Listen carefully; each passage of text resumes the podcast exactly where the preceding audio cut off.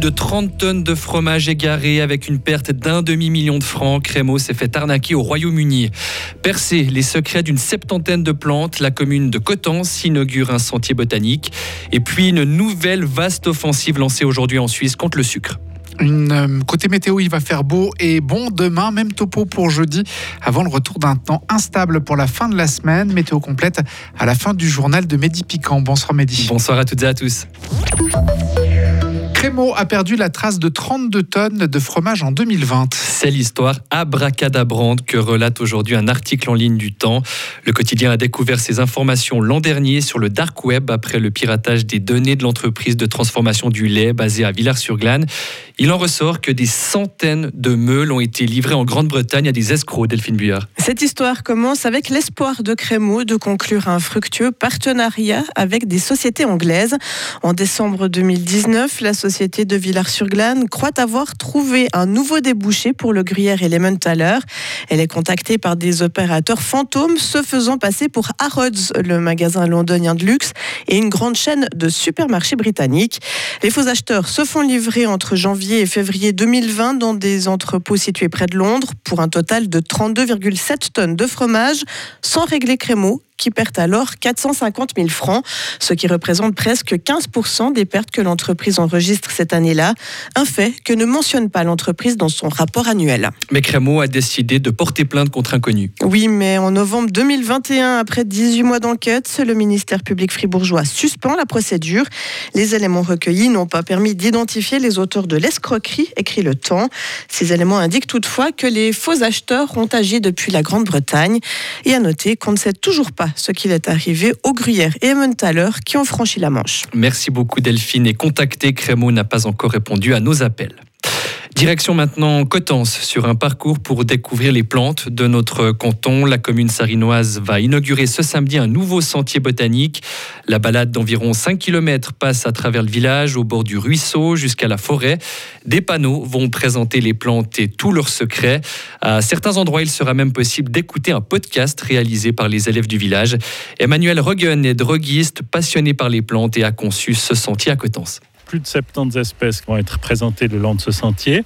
Mais au fil des saisons, on va changer de place les, panneaux, on va en enlever, on va en remettre. Et puis ça, je pense, ça fait aussi euh, l'attrait de ce sentier.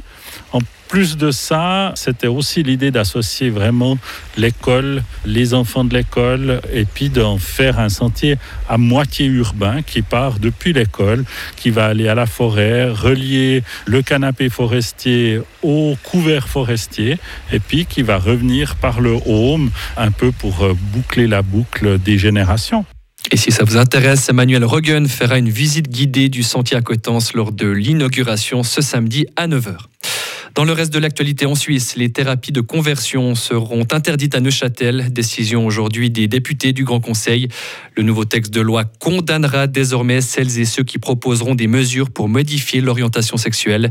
Neuchâtel devient ainsi le premier canton à légiférer sur cette question. Renoncer à faire réparer sa voiture ou à une virée au restaurant car le budget ne le permet pas. En 2021, une personne sur 20 en Suisse était en situation de privation matérielle et sociale. C'est ce que nous apprend aujourd'hui l'Office fédéral de la statistique. Dans le détail, près d'une personne sur dix en Suisse renonce à des loisirs réguliers payants. La même proportion ne, peut pas s'offrir une semaine de vacances par année. Et puis ce chiffre encore, 3% d'entre nous ne peuvent pas se permettre de manger ou boire un verre avec leur famille ou leurs amis une fois par mois. Il faut taxer les boissons sucrées en Suisse. Ce nouvel appel vient aujourd'hui de l'Alliance Alimentation et Santé qui part en croisade contre le sucre.